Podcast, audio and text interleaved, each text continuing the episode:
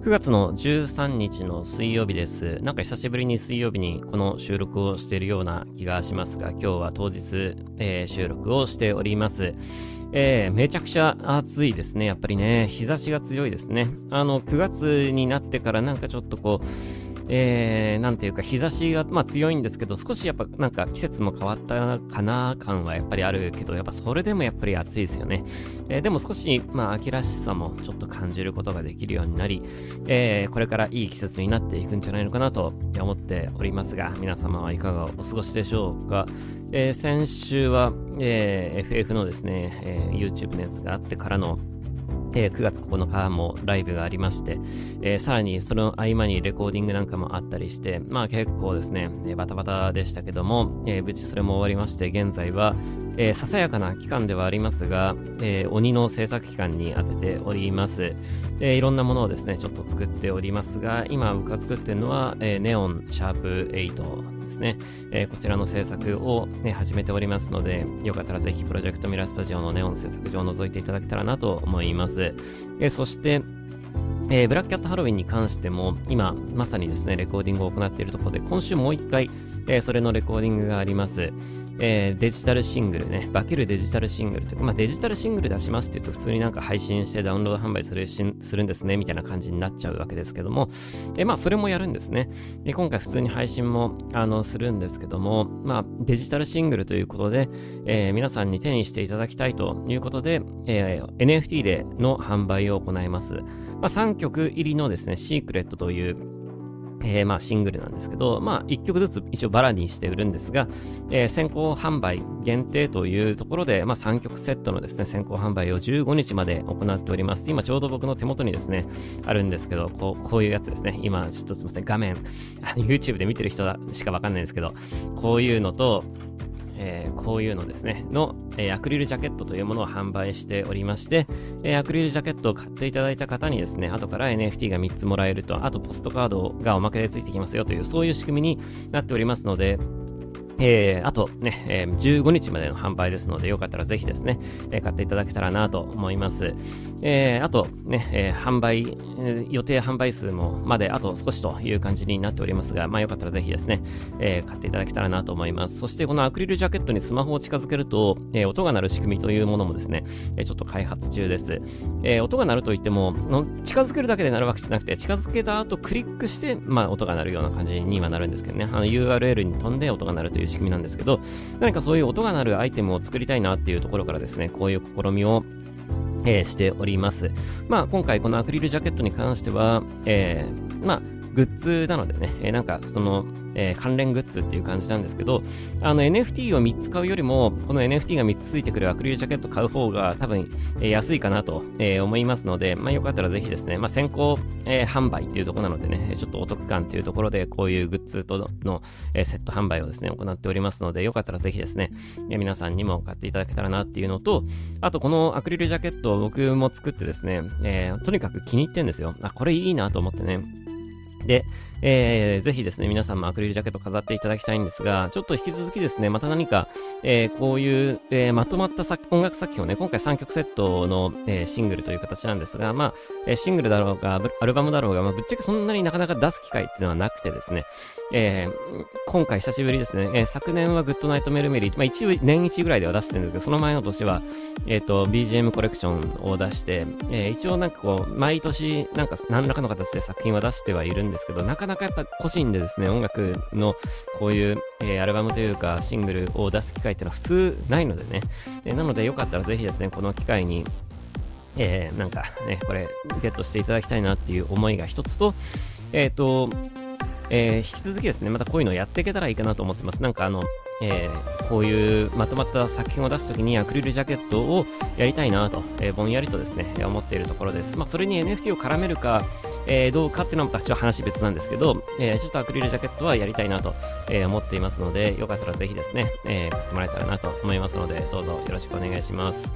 え、またその時にですね、またアクリルジャケット作りましたってきっとやっぱ言うと思いますので、ね、えー、よかったらぜひですね、集めてもらえたらなと思います。で、えー、このですね、やっぱりその音楽を、えー、今ね、配信が全盛期なので、なんか曲作りましたって言ってね、えー、ね曲聴きましたっていうの言うけども、やっぱりなんかこの曲を持つっていう感覚っていうのはやっぱないよねっていうところで、まあ、もちろん聴いてくれるのはありがたいんですけど、まあ、せっかく作った音楽を、え手にしていただくというですね、感覚を、えもう一度ですね、別の形でこれやっぱでできたらいいなと、僕自身も思うわけです。で、えー、今、僕が進めているのは、CD ではなくて、えー、音楽 NFT でというところで、えー、その CD を持つと。ね、聞く、ね、あの、YouTube でも聞けるし、そういう配信で聞ける世の中にはなっているけども、えー、持つという感覚をですね、そこにプラスアルファすることによって、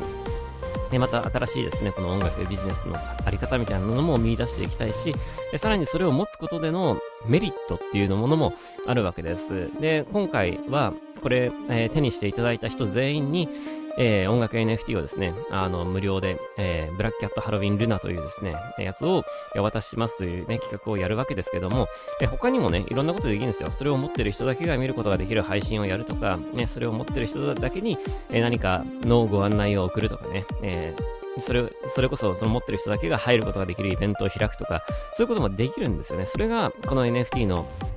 えー、面白いところで、えー、そういうものを後からどんどん追加することができるところがですね、この NFT の面白いところですから、えー、なんか将来的にですね、そういうのもできたらいいなとは思うわけですが、まあ今はそこまでね、え考えてはないですけども、え当面今考えているのは、え持っていただいた方にブラックキャットハロウィンを、えお渡しするというところだけでですね、今ちょっと考えておりますが、えまあよかったらぜひですね、え持って手にしていただけたらいいかなと思います。で、こういうなんかデジタルグッズっていうところでね、何かこれからもうちょっとなんかいろいろ出てくるんじゃないかなと思うんですが、僕は今回はやっぱデジタルグッズとアクリルジャケットのなんか2点セットっていうところが結構いや面白いなとも思ってまして、まあなんかそういうのもおいおいやりつつ、えー、NFT もですね、引き続きちょっと面白いもの出していけたらいいかなと思います。今回はえー、化けるデジタルシングルということでですね、えー、皆さんの、えー、まあ、10月の15日にですね、一応販売予定なんですけど、え10月の15日に皆さんに、え手にしていただいた NFT は、えまだ化ける前の状態なんですね。で、それが、え化けますよというね、ハロウィンの夜になると化けると、まあ、昨年も同じことやったんですが、昨年は、え黒猫が女の子に変わるというところなんですが、今回は皆さんが手にしていただいた、えものが、え変わると、音楽が、え違うものに変わるというね、仕組みになっておりますので、えー、ぜひ楽しみにしててください。で、え、NFT バージョンの方は一応こう一点ものということで、えー、その画像も、え、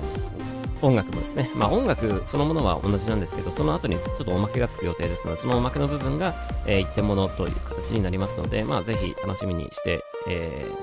ー、いてほしいなと思いますので、どうぞよろしくお願いします。そしてそれは持ってる人しか聞けないものですのでね、えーサウンドデザートじゃないとあの再生できないので、えそれ以外のやつで聞くと、あの、化ける前のものになるっていうね、えそういう仕様になってますので、音楽がね。えなので、中に含まれている音楽データは、え買っていただいたものだけ、え買っていただいた、え方のみ、え聞くことができる仕組みになってます。まあ、こういうのも含めて、え NFT のですね、あの、面白いところかなとは思いますが、よかったらぜひですね、えそういうとこも合わせてチェックしていただけたらなと思います。で、えー、まあ全然話変わりますけど、今日は、えー、9月の13日と、えー、まあ12日の夜が終わったっていうね、えー、感じなんですが、何が昨日行われたかっていうと、えー、iPhone ですよね。えー、こちら新しい iPhone も、えー、予想通り、まあ、えー、予想通りのスペックで、まあ、発表されました。まあちょっと、えー、やっぱりそうなってしまったかっていうね、えー、USB が実は安いやつは2.0だったとかね、まああるんですけど、マジかっていう感じはありますが、まあそうですね。で、僕は今ちょっと期待してたのは iPhone14 の USB-C が出る、ね、あと13の USB-C タイプが出るっていう話を、えー、リークでも出てたので、それも発表なのかなとちょっとぼんより思ってたんですが、さすがにそれはね、同じタイミングじゃなかったですね。えー、今はきっとまあ新しいやつを売りたいでしょうから、今それ出すとね、安いやつでいいやっていう人はそっち買っちゃうから、えー、多分今の、えー、ライトニングモードのその端子の、えー、iPhone13 と14がなくなったら、えー、日本でも、えー、USB-C の13、14が売られるんだろうなと、えー、なんとなく思ってますけども、まあ今はさすがに同じタイミングではなかったからね、えー、来年の年明けとかにもしかしたら出るかもしれないですけどもね。えー、どうしようかな、iPhone。ほんと決めなきゃいけないんですよね。もう9月ですからね。あと3ヶ月で決めなきゃいけないんですよね。えー、年明けの1月には返しちゃうので、まあできれば12月の年末商戦でどうにかしたいんですけども、まあ今は、えー、おそらく今の感じだったら、まあ14の、えー、型落ちを買うことになりそうですね。14の、えー、超激安で、え、1円販売してるやつを狙って買うぐらいしか今のとこはないかな。えー、ちょっとやっぱ今回 iPhone、今 iPhone ね、ね、14値下げされましたけど、14を今新品で買う選択肢は僕の中ではなくて、え15を新品で買う選択肢は一応なくはないって感じなんですけど、そうですね。まあ、なくはないって感じですよね。だけどな、高いからな。しかも、15の無印は、やっぱりなんかちょっと、USB2.0 っていうところもあってね、まあ僕は別にその、えー、その高速でデータのやり取りとかは必要ないんですけど、あの、後々やっぱり USB-C にするメリットみたいなことを考えたときに、いろんな周辺機器とのつないだ時の、ね、そのいろんな何ができる、あれができる、これができるみたいなのあるので、そういう時にやっぱり通信速度が速い3.0の方がいろんなことができる、えー、ことが増えるんじゃないかなと思うので、まあ、どうせならなんか3.0の方が夢があるなと思うし、来年の iPhone はきっと全部3.0になりそうな気がするので、今ここで15の安いやつを買うとなんか取り残されそうな気がするっていうところも若干懸念しているところですね。なので、まあ、じゃあ15のプロ買うかっていうと、ょっとな金額がなちょっと高いですよね。iPhone にその金額かーってね、昔のね、スマホとパソコンって、やスマホの方が安くてパソコンの方が高いっていうのが当たり前でしたけど、最近はやっぱりスマホが上がってきて、パソコンが、えー、そんなに上がってないので、やっぱもうすでに逆転ね、あの始まってますけども、あ、もうここまで来たかって感じはやっぱありますよね。えー、できれば、あの、安くどうにかしたいなっていうところもあるので、